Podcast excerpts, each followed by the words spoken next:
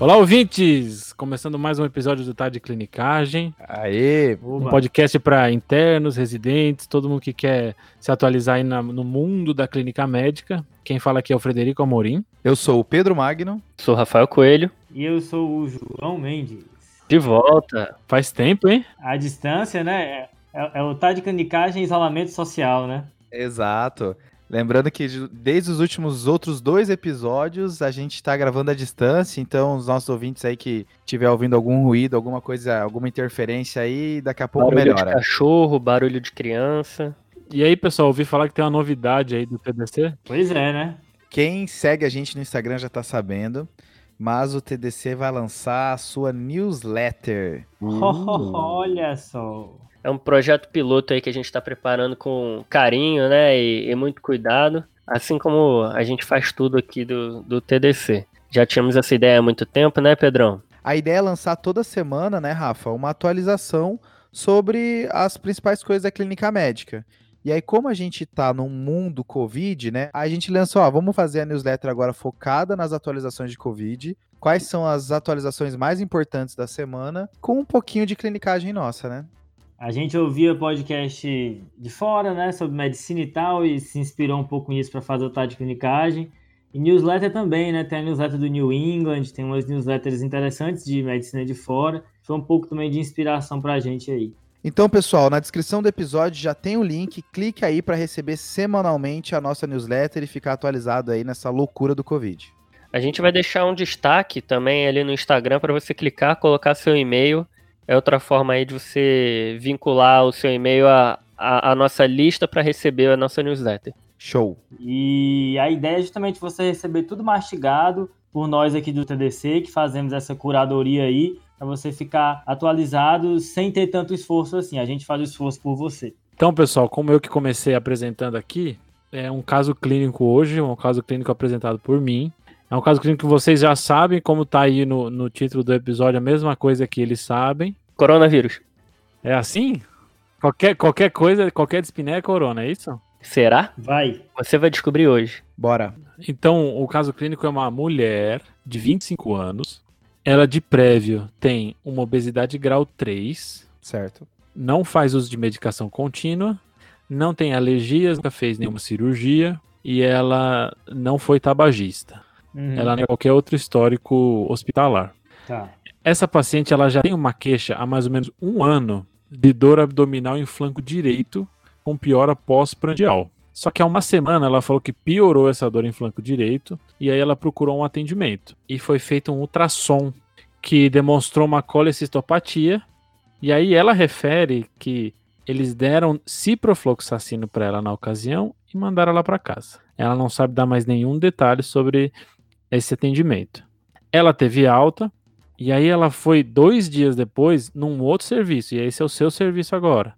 E ela foi atendida por uma equipe de cirurgia geral. A cirurgia geral solicitou o mesmo ultrassom, mas dessa vez o ultrassom, além de mostrar essa pedra, ele mostrou um nódulo de 4,2 centímetros com conteúdo sólido e com líquido espesso no fígado.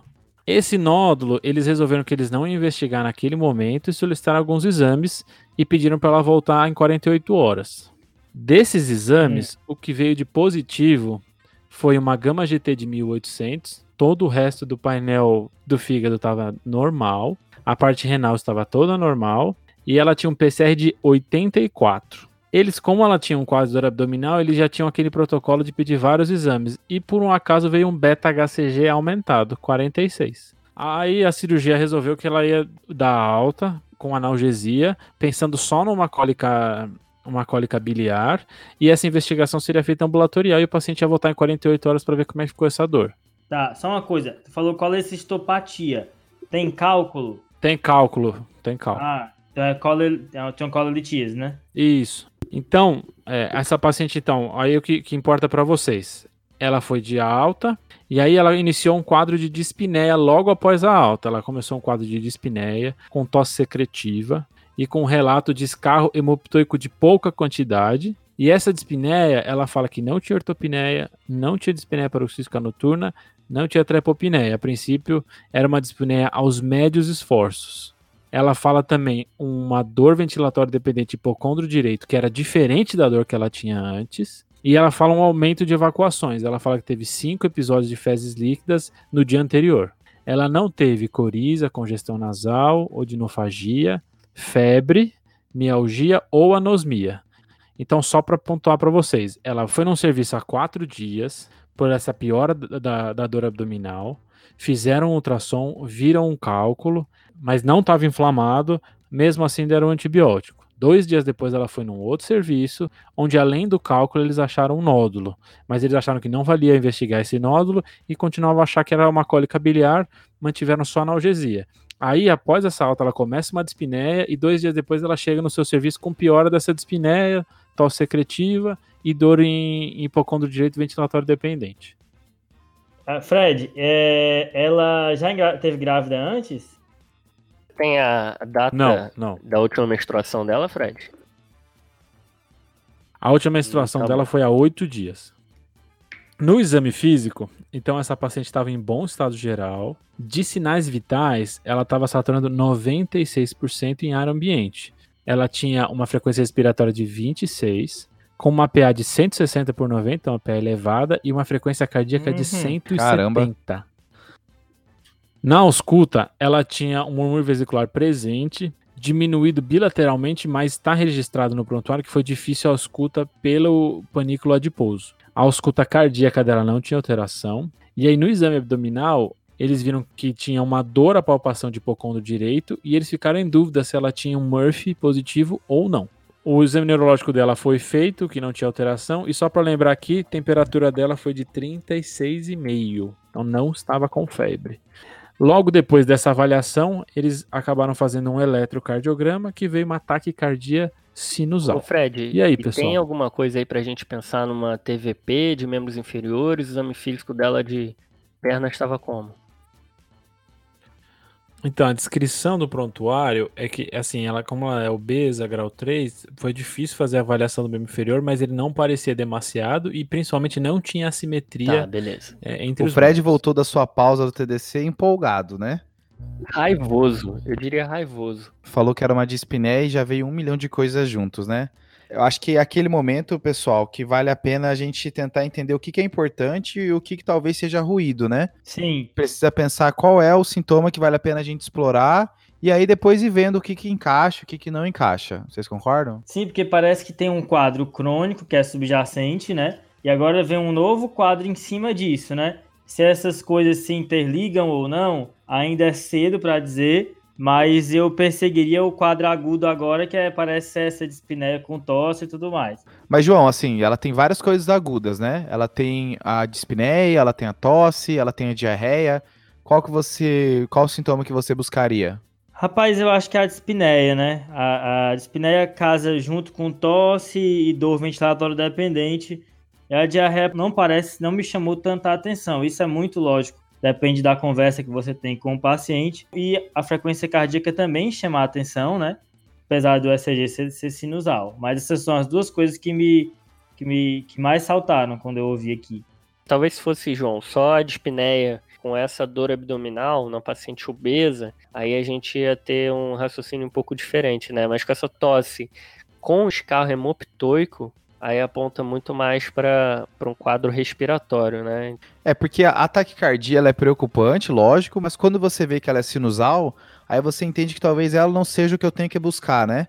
Existe alguma coisa por trás que está causando a taquicardia sinusal e ela é só um, um alerta que eu tenho que ligar para achar o que, que é a, a, causa basal, que talvez seja a dispneia, né? Sempre me preocupa, Pedro, quando o paciente ele vem com taquipneia, é jovem, e uma frequência cardíaca elevada, às vezes a gente negligencia quando tem uma saturação boa, né? Que aí é uma saturação de oxigênio de 96%. Só que lembrar que o paciente jovem, ele, ele tem mecanismos adaptativos bem melhores, né, que um idoso. Para ele começar a dessaturar, ele tem que estar tá ruim.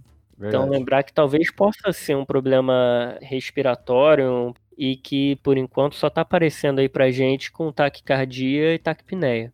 Concordo com o que vocês falaram, eu só queria dar um, um toque aí que, assim, é, às vezes essa frequência cardíaca excessivamente alta pode ser um indicativo de miocardite, né?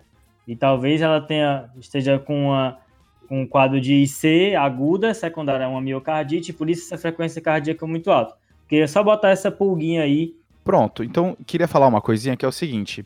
Não existe um algoritmo perfeito para dispneia, né? Dispneia é muitos achados associados, o exame físico, aí você consegue talvez te guiar.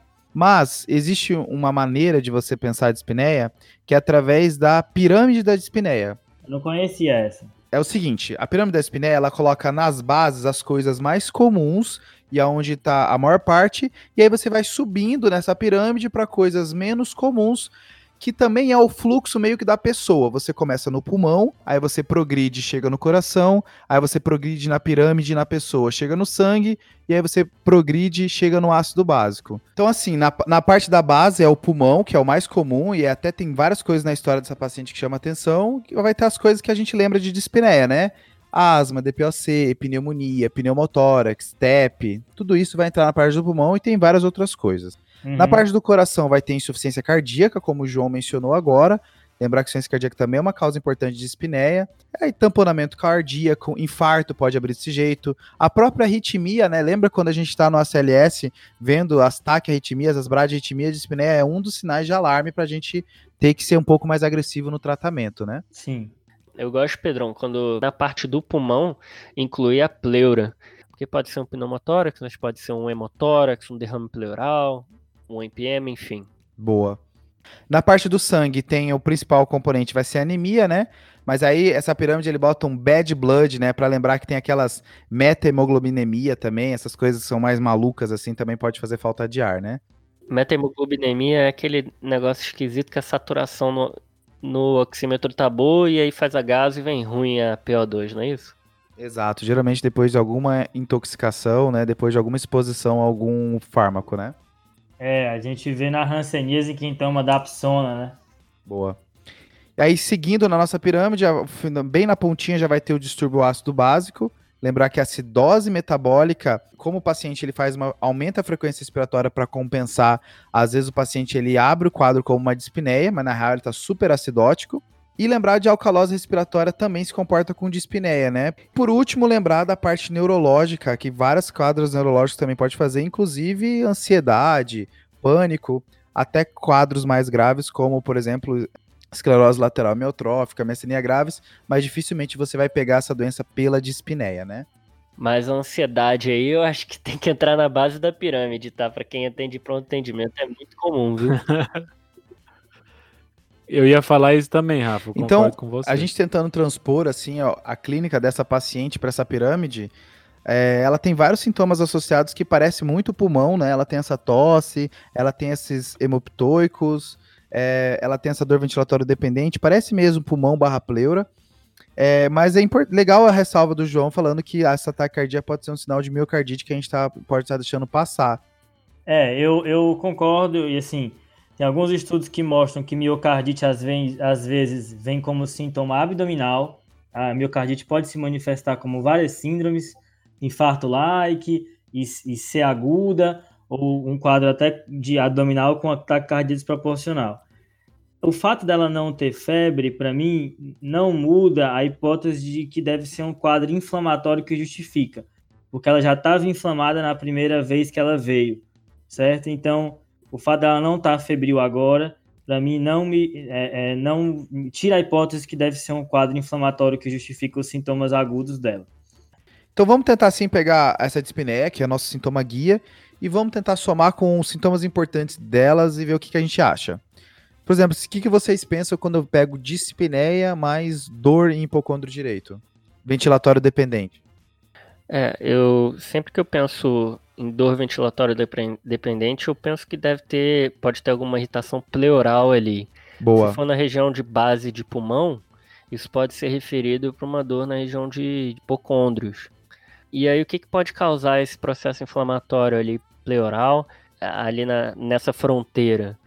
Pneumonia, Exato. tromboembolismo pulmonar, que é o TEP, né? Essa pneumonia de base, né, Fafa? Às vezes engana, né? A pessoa abre como dor, dor e aí vai para tomo e na tomo pega o cantinho do pulmão, a basinha do pulmão e fala: "Ah, tá ali a, o motivo da sua dor abdominal, né?" Aí às vezes você vai com aquela cara de envergonhado pro paciente e fala assim, olha, vai ter que repetir a tomo, porque não fez o tórax, né? Exato. É, é, só nesse caso aí vale a pena segurar a tomo pra ver se não tem um garotinho aí na barriga, né? É, esse beta-HCG aumentado aí, que se não for um garotinho, já me aponta para uma coisa talvez ruim aí. É, tumores germinativos que aumentam beta-HCG e que me fazem é, linkar com o que eu acabei de falar do TEP, né? Se ela tem algum quadro neoplásico, isso pode predispor a um trombolismo pulmonar. Que a gente tem um nódulo visto no ultrassom, né? A gente tem um nódulo visto no ultrassom com um marcador tumoral de células germinativas elevado, se não for mesmo uma criancinha, né? E aí isso poderia fazer falta de ar, porque pessoas com neoplasia têm mais chances de ter TEP. Seria isso, né, Rafa? É, isso aí. Pessoal, se vocês quiserem, eu tenho uma listinha de causas não gravidez Pô, de aumento manda de aí, vai, manda aí. Vocês querem? Então, pessoal, só, só lembrando que tem algumas outras causas não ginecológicas para beta-HCG. Vocês já comentaram dos tumores germinativos, mas tem os tumores não ginecológicos que positivam beta-HCG.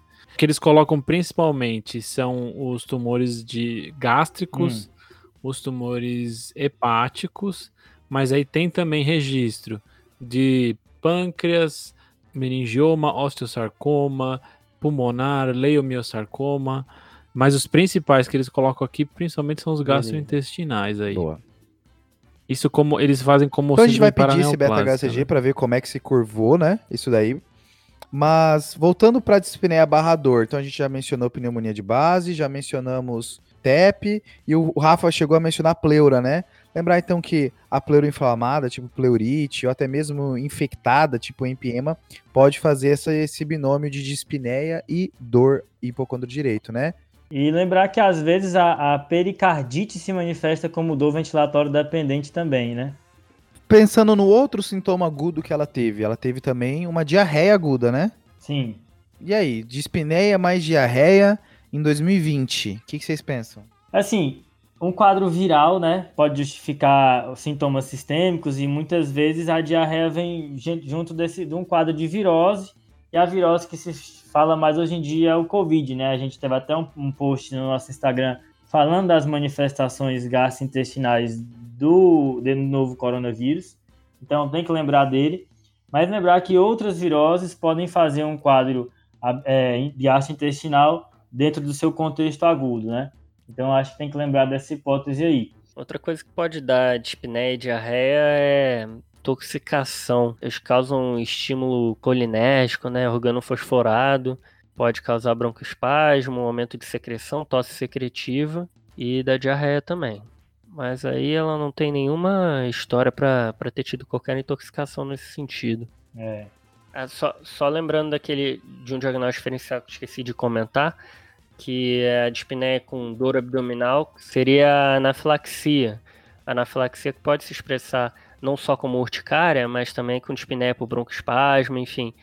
É uma coisa aí pra gente pensar, mas o quadro dela já tem dois dias, ela não tem exposição a nenhum fator, um antígeno que possa ter causado, então acho que eu guardaria esse diagnóstico, acho que não é. Se fosse talvez mais hiperagudo, né, Rafa? Isso, é. Mas vamos lá então, diante dessas hipóteses diagnósticas que a gente levantou, quais são os exames que a gente vai puxar agora, né? A gente já falou do beta-HCG, eu acho que continuando os exames de sangue, um hemograma, né, vai vir, pra gente ver se tem alguma coisa bizarra, já que a gente tá pensando que pode ser quadros infecciosos envolvidos, né? O hemograma vai te ajudar tanto sugerindo um quadro inflamatório, com leucocitose, ou até uma linfopenia no contexto do coronavírus, né?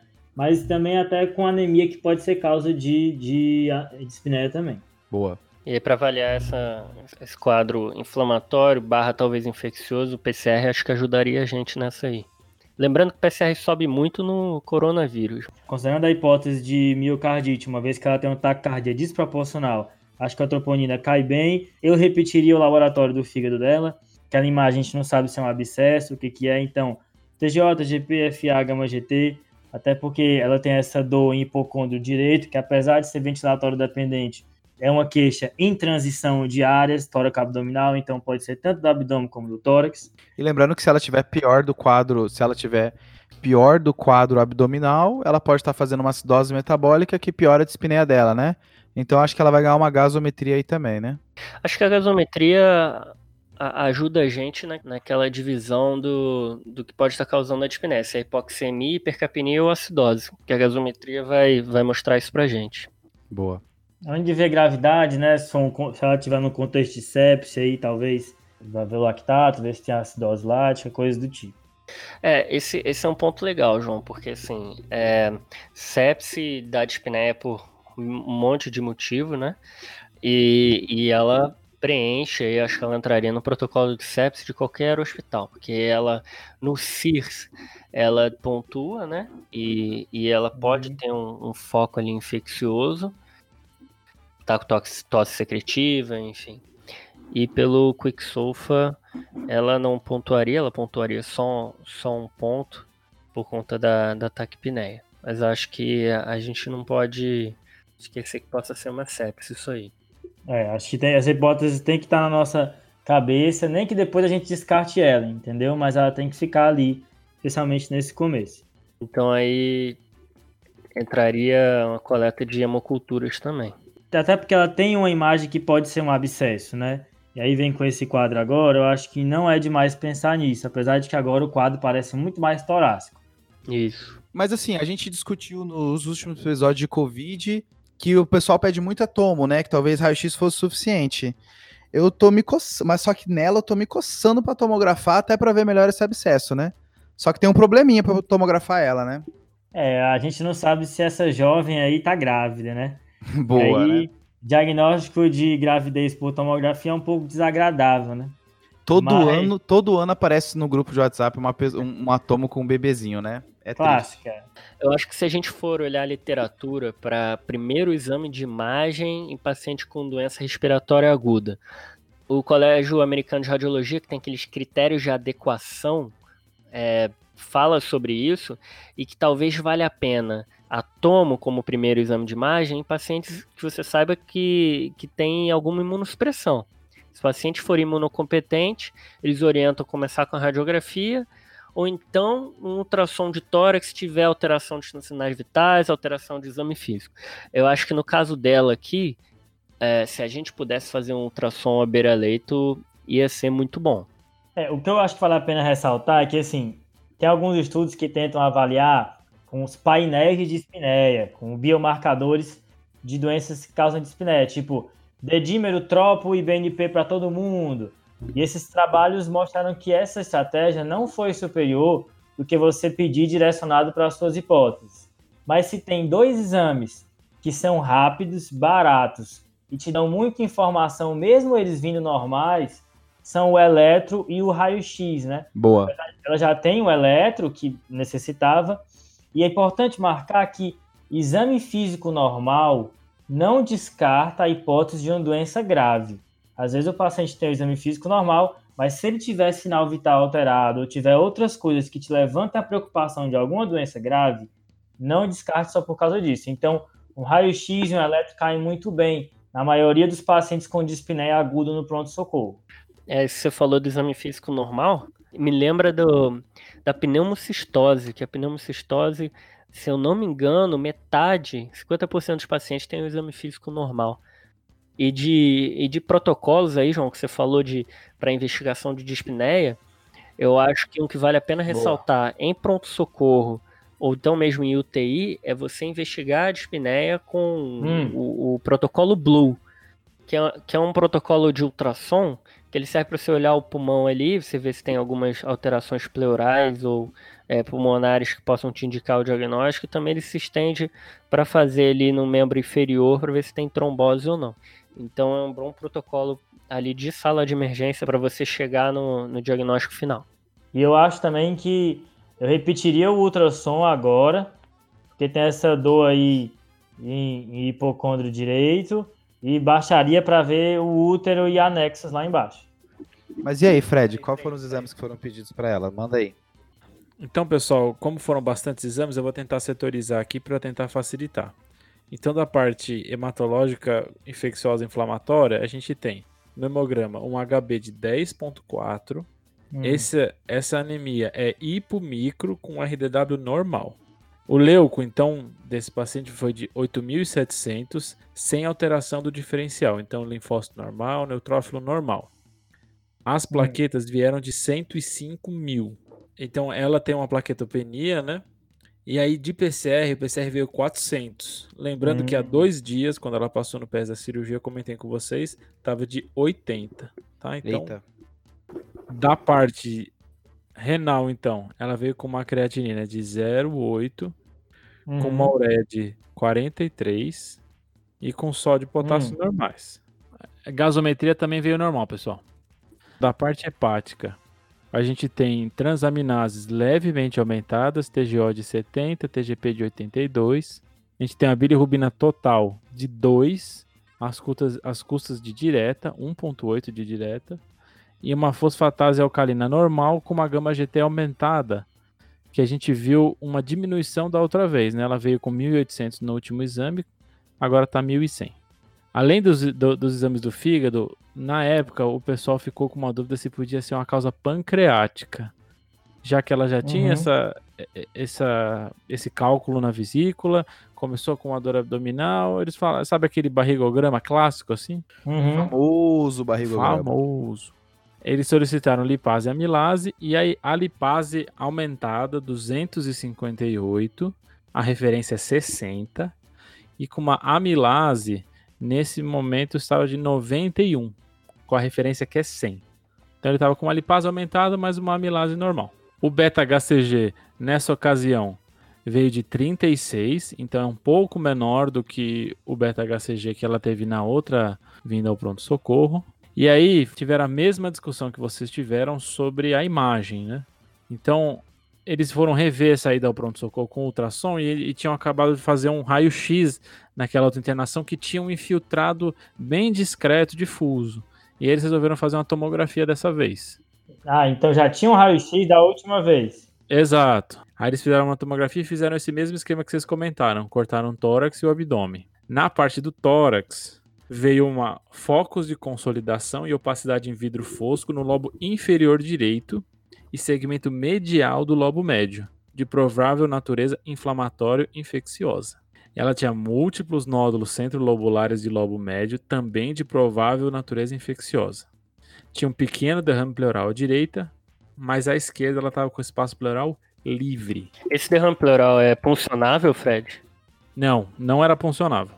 Na parte do abdômen, tinha um de abdômen veio o seguinte: patosplenomegalia homogênea, múltiplos nódulos hepáticos, e aí não foi, não foi possível diferenciar a natureza desses nódulos hepáticos pela tomografia, múltiplas linfonodomegalias retroperitoneais, e a vesícula biliar foi difícil de caracterizar. A recomendação deles era que fizesse uma ressonância. No caso, a ressonância seria para ver essas massas hepáticas, né? Isso. Então, pessoal, eu falei um monte de exames aqui, mas eu fiquei com uma dúvida. Vocês pediriam, na chegada dessa paciente, um Covid? Pediria. É, eu acho que eu pediria também. Até porque eu não sei se ela já tinha as alterações do fígado e ela tá fazendo algum processo infeccioso que não tem relação direta. E o contexto que a gente tá também, né? A gente sabe que tem muitos pacientes que têm, fe... que têm Covid sem ter febre, né? E o fato dela ter febre, então, não me exclui essa hipótese diagnóstica num contexto de pandemia, né? Uma paciente com um sintoma importante, que é a dispneia, eu acho que a gente acaba pensando em Covid também teria que, teria que descartar. Então, assim, a gente consegue justificar aquele quadro respiratório do começo, a dispneia, a tosse, tudo com essa alteração aí na tomografia, né? Acho que fica bem justificado. E agora aquele quadro abdominal com essas múltiplas massas, né? A questão para mim agora seria esse quadro pulmonar é secundário a talvez esses nódulos de natureza neoplásica, ou ela tem alguma doença que justifica essa parte abdominal, e o quadro torácico é uma segunda doença que veio em cima e se desenvolveu. O que, que vocês acham? É, eu tenho a impressão dessa segunda, sabe, João? Eu tenho a impressão que tudo dos sintomas agudos delas vão ser explicado pelo quadro de infecção pulmonar, até a localização dessa da região de maior infecção, que é em base direita, né, Fred? Isso, base direita. Então a dispneia, a dor ventilatória dependente ali no local parece ser tudo um quadro agudo explicado pelo pulmão e o quadro que já estava no fígado estava acompanhando ela há mais tempo, né? É, até porque ela tem linfonodomegalia retroperitoneal, esplenomegalia, Exato. né? As alterações me me indicam que talvez exista uma cronicidade aí nesse quadro dela. Inclusive, eu acho que já dá para começar a tratar essa paciente agora. Ela tem uma síndrome clínica de pneumonia. Sindromicamente é isso. Eu já começaria a tratar e prosseguiria investigando. Com certeza. Perfeito, pessoal. E essa lipase aí? Olha, é, é, não é à toa que o critério de pancreatite é três vezes o limite da normalidade, porque muita coisa aumenta a amilase lipase e eles botam mais para cima para aumentar a especificidade, né?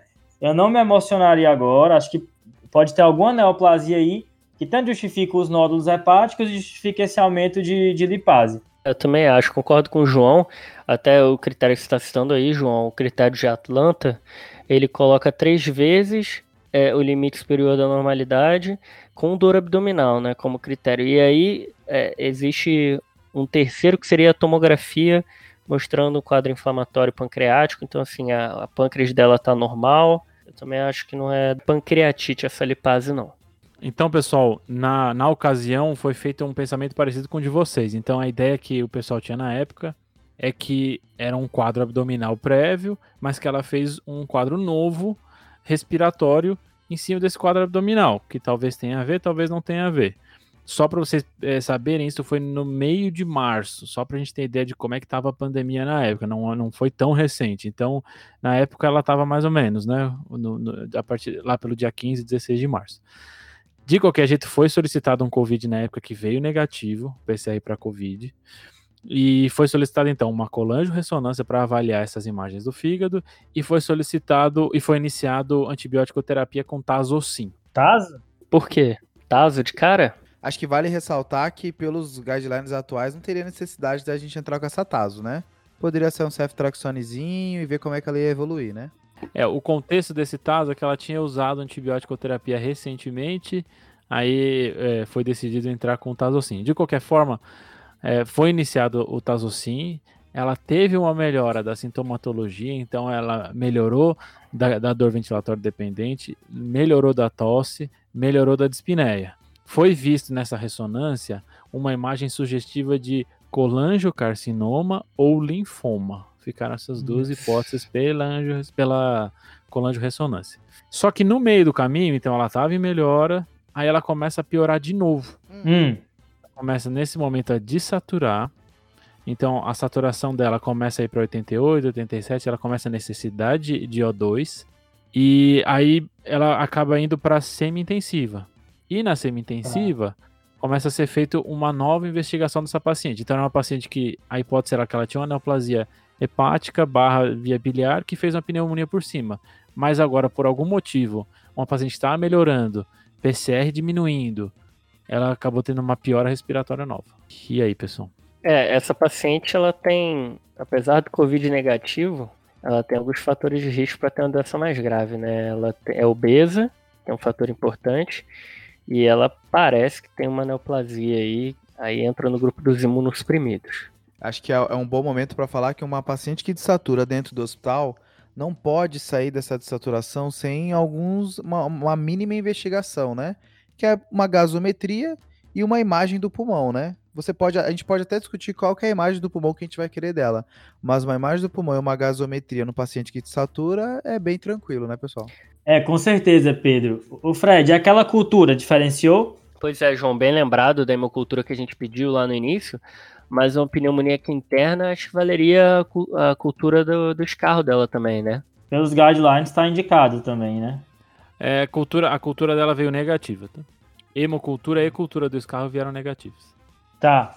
E eu acho que isso que o Pedro falou casa muito bem de repetir a imagem do pulmão e uma angiotc dessa vez, porque a hipótese aqui é, será que essa paciente não fez um TEP, já que ela tem uma neoplasia, ou será que ela não está evoluindo com uma SARA, podendo ser um COVID, aquele primeiro foi negativo, Boa. ou então até uma SARA de outra etiologia. Então aqui angiotomo para fazer essa diferenciação. Ainda mais se ela pegou esse Covid no primeiro dia que ela veio, né? Quatro dias antes da internação, né, João? Isso. Tá muito recente ainda, né? Talvez o PCR Exato. tenha visto o primeiro negativo, né? E, e, não teve tropo, né, Fred, ali no começo, não, né? Nessa nova pior, então o pessoal pensou, que nem vocês tinham comentado lá no começo, em causas cardíacas, então pe pediram um ECG, uma tropo, um BNP.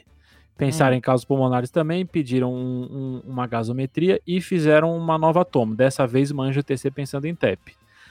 A tropo veio normal, BNP veio normal, o eletro, a descrição é que ele tá normal, mas eu não tenho ele para rever. Tá. E aí dos exames da gasometria, essa gasometria agora, ela vem com hipoxemia, um PO2 de 60 com uma alcalose respiratória. Isso em ar ambiente? Isso em ar ambiente. Depois eles colocaram o catéter de O2 para ela. E aí na nova tomo, hum. começou aumento de focos de consolidação no lobo inferior direito e agora outros focos de consolidação em lobo basal anterior do lobo inferior esquerdo, diversos focos de vidro fosco e o aumento de nódulos centrolobulares, compatível com piora de processo inflamatório infeccioso. Hum. Nada para TEP? Aí a parte de TEP negativo, então não, não foi visto trombo. Minha dúvida é pontual. Tava, tava entrando macrolide ou não? Não, tava, só tava com Taso sim. Só Taso? É. E só pensando assim, o pessoal viu, começou a achar estranho esse quadro de é, uma suspeita de neoplasia hepática, aí veio com essas alterações que pioraram do, do pulmão e acabaram pedindo sorologias para ela. E aí ela veio com HIV positivo. Eita!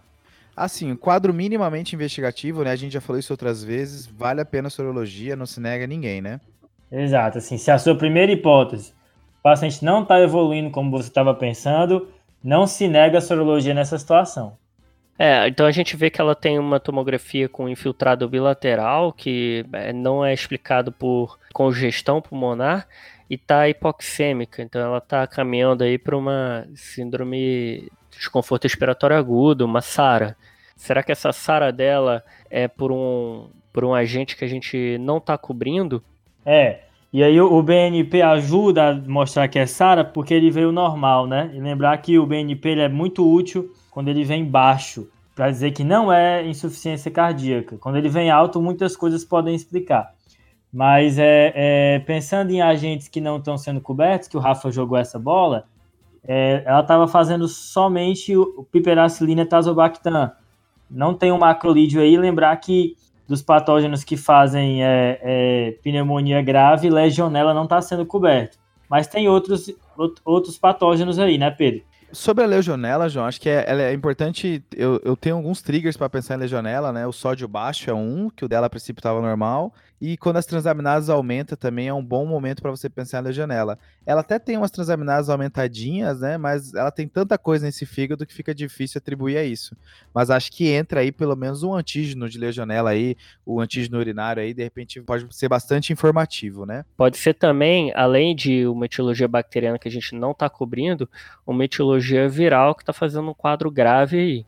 E aí, vocês já comentaram que o Covid pode ter vindo negativo porque estava nos primeiros dias de sintoma, mas lembrar de outras etiologias que fazem pneumonia Top. e que também dão vidro fosco. É, lembra, lembrando aí do citomegalovírus e do herpes, herpes simples. É, citomegalo é interessante, Rafa, porque ela tem uma anemia e uma plaquetopenia, né? E aí a gente pensar que ela é imunossuprimida pelo HIV e até pela neoplasia ela é, é, tem um quadro pulmonar, tem um quadro agora hematológico de anemia e plaquetopenia, talvez citomegalovírus fique interessante nisso, né? Eu queria lembrar do próprio influenza, né? A gente sabe que o influenza, no quadro atual, no Brasil esse ano, ele está circulando mais cedo, então, e pode fazer uma SARA, então acho que tem que pesquisar influenza também nessa paciente aí. Por mais que lá no começo ela não fechasse para síndrome gripal, mas eu acho que tem que investigar. O interessante, João, é que, tipo assim, a febre, ela não estava no começo, é, um, é a princípio um, um, um critério obrigatório para síndrome gripal, mas tem cortes de influenza que mostrava, tipo, presença de febre em 99% das pessoas. Então sempre tem aquele 1% vagabundo que pode vir sem febre, né? Como já diria o filósofo Wesley Safadão, né? Exato, exato, exato. É outra causa aí que, que a gente chegou a comentar no início, é a pneumocistose. Agora com HIV dela isso aumenta a probabilidade, está desaturando, tem vidro fosco, bilateral. O que fala contra é que ela não teve febre também, né? A não ser que seja esse 1% vagabundo aí do Fred. E a gente não pediu DHL, né? O DHL aumentando talvez pudesse ajudar a gente um pouco aí. E a beta-deglucano, Rafael? Ah, isso daí é, é de livro, né?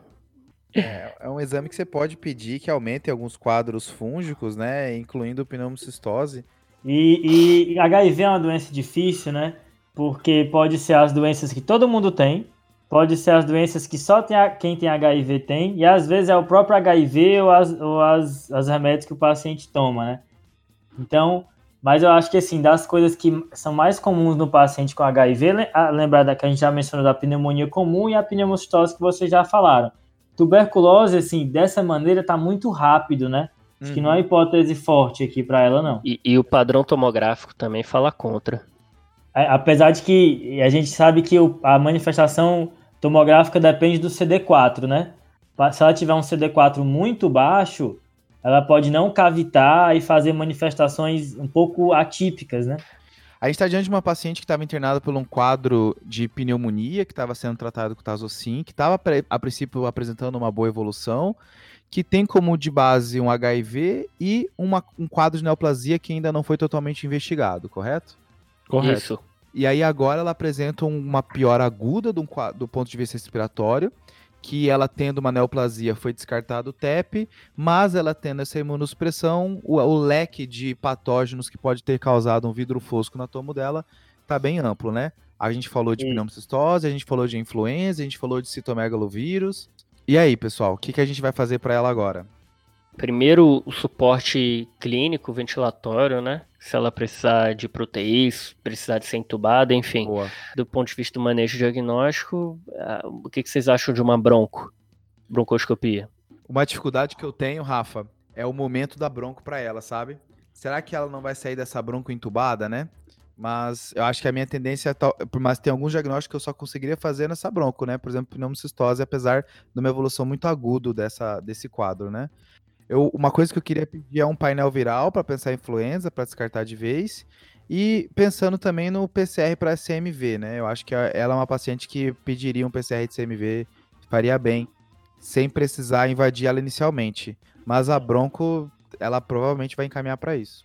Em alguns lugares tem teste rápido para influenza A e B, né? Se tivesse disponível seria interessante. Eu seguraria um pouco a Bronco agora, ainda pelo risco de Covid e questão de contaminação. Eu rep repetiria o PCR para Covid, que eu acho que pode ser, a gente está num contexto em que a chance é alta. Com certeza. Eu pesquisaria influenza, pediria antígeno urinário para legionela, é, é, e acho que o LDH e um 3-beta-deglucana, aqui eu acho que vale a pena. E, ah, de ponto de vista de terapêutica, como os meninos já mencionaram, mas eu acho que de antimicrobiana eu acrescentaria o macrolídeo colocaria o seu Tamivi e consideraria colocar o Bactrim também aqui. Concordo, acho que essas três medicações vai ter que entrar. E aí você botaria o Bactrim com corticoide, João? Eu tô só aí provocando. Tem... difícil essa. Esse caso, é, esse caso é difícil.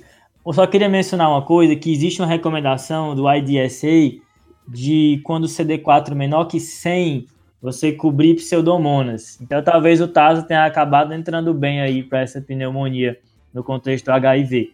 Lembrar que pneumonia é super comum em quem tem HIV. Acho que esse ponto de dúvida é importante, Rafa, porque o, se for pneumocistose, um PO2 tão baixo assim, teria indicação, né, de fazer, cortico, de fazer corticoide para evitar piora do quadro respiratório.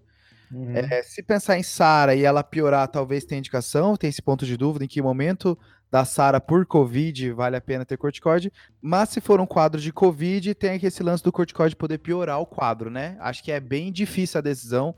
Teria que ver para que lado que ela tá, mais para Covid ou mais para pneumocistose. Cara, eu acho que eu não entraria com corticoide, pela preocupação de ser Covid e, e por essa questão do que a gente já discutiu nos outros episódios de coronavírus, de diminuir clearance viral, enfim.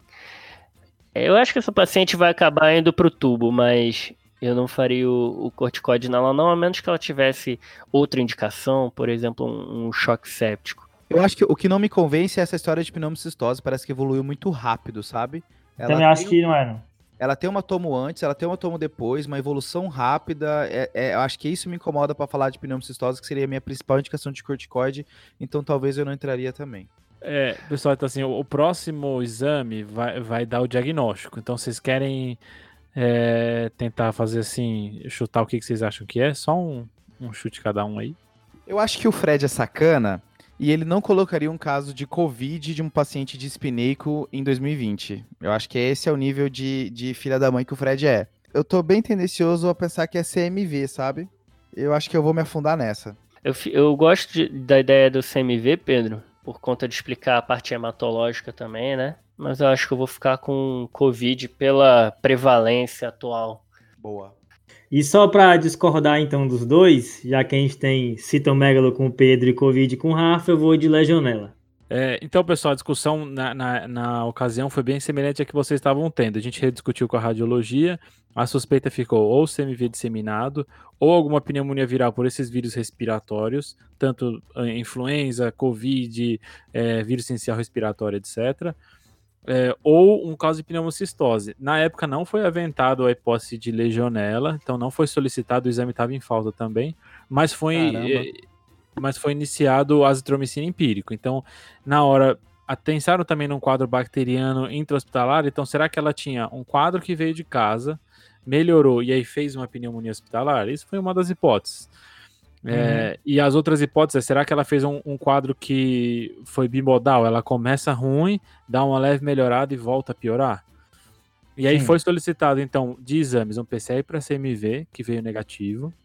Foi, a, a avaliação de pneumocistose não foi feita na ocasião, a gente não tinha o beta-glucana para fazer, e não foi feito o bronco para ela, mas foi iniciado o Bactrim empírico. Novo Covid? Aí foi solicitado novo Covid e influenza. Não tinha painel viral para fazer, mas tinha esses dois. A influenza veio negativa e o Covid veio positivo. Ó, oh, oh, Rafa. Covid então, veio positivo? Covidão positivo. Então, a, a, é. a, a, dúvida é, será que ela... É, então, era uma paciente que talvez já tivesse então, HIV e um linfoma ou colangiocarcinoma de, de fígado. Começou aquela parte viral do Covid, né? É, dispneia, tosse e o e a parte de diarreia, e depois talvez tenha melhorado. E aí, se vocês pegarem o tempozinho, essa piora dela bate com aqueles 7 a 10 dias uhum. de piora que acontece normalmente no Covid. Tem uma paciente que é obesa, né? Então, ela tem esse fator de risco que é a obesidade. Exatamente, ela tem dois, pelo menos, fatores de risco aí para esse quadro, mesmo ela sendo jovem, né? Aí ela, ela piorou desse quadro, precisou de máscara não reinalante, fez um broncoespasmo grave e acabou tendo que ser entubado e pronada. É, o desfecho uhum. de, dessa paciente a gente ainda não tem, mas fechou Covid para ela. Acho que é importante ressaltar a ausência de febre, né? A gente mencionou em quase todos os episódios que febre não é uma coisa que é, tem que ser obrigatória no Covid. E essa é uma paciente que não teve, né? Ela começou a piorar do ponto de vista respiratório mesmo, né? E com sintomas de trato gastrointestinal, né? Quem quiser dar uma Boa. olhadinha nesse assunto, a gente falou sobre ele no, num post no Instagram e tá na nossa newsletter dessa semana. Show. E a ausência de sintomas de via aérea superior, né? Verdade. É, acho que dessa paciente é, é, é, bem a paciente HIV que pode ter, os imunossuprimidos em geral, que podem ter vários casos ao mesmo tempo, né? Então, é, a gente fica falando, putz, mas ela tem algo no fígado, tem algo no pulmão. Esses pacientes, a, a chance disso acontecer é maior, né? A, a, ideia também de relembrar algumas coisas de dispneia, a gente comentou então da apresentação do Covid, que poderia ser começar com diarreia mesmo, poderia começar sem febre, poderia começar sem sintoma de viário superior, que foi bem o quadro dela. E o pessoal lembrou bem de quadros bacterianos atípicos, é, outras, outras infecções que poderiam causar algo parecido.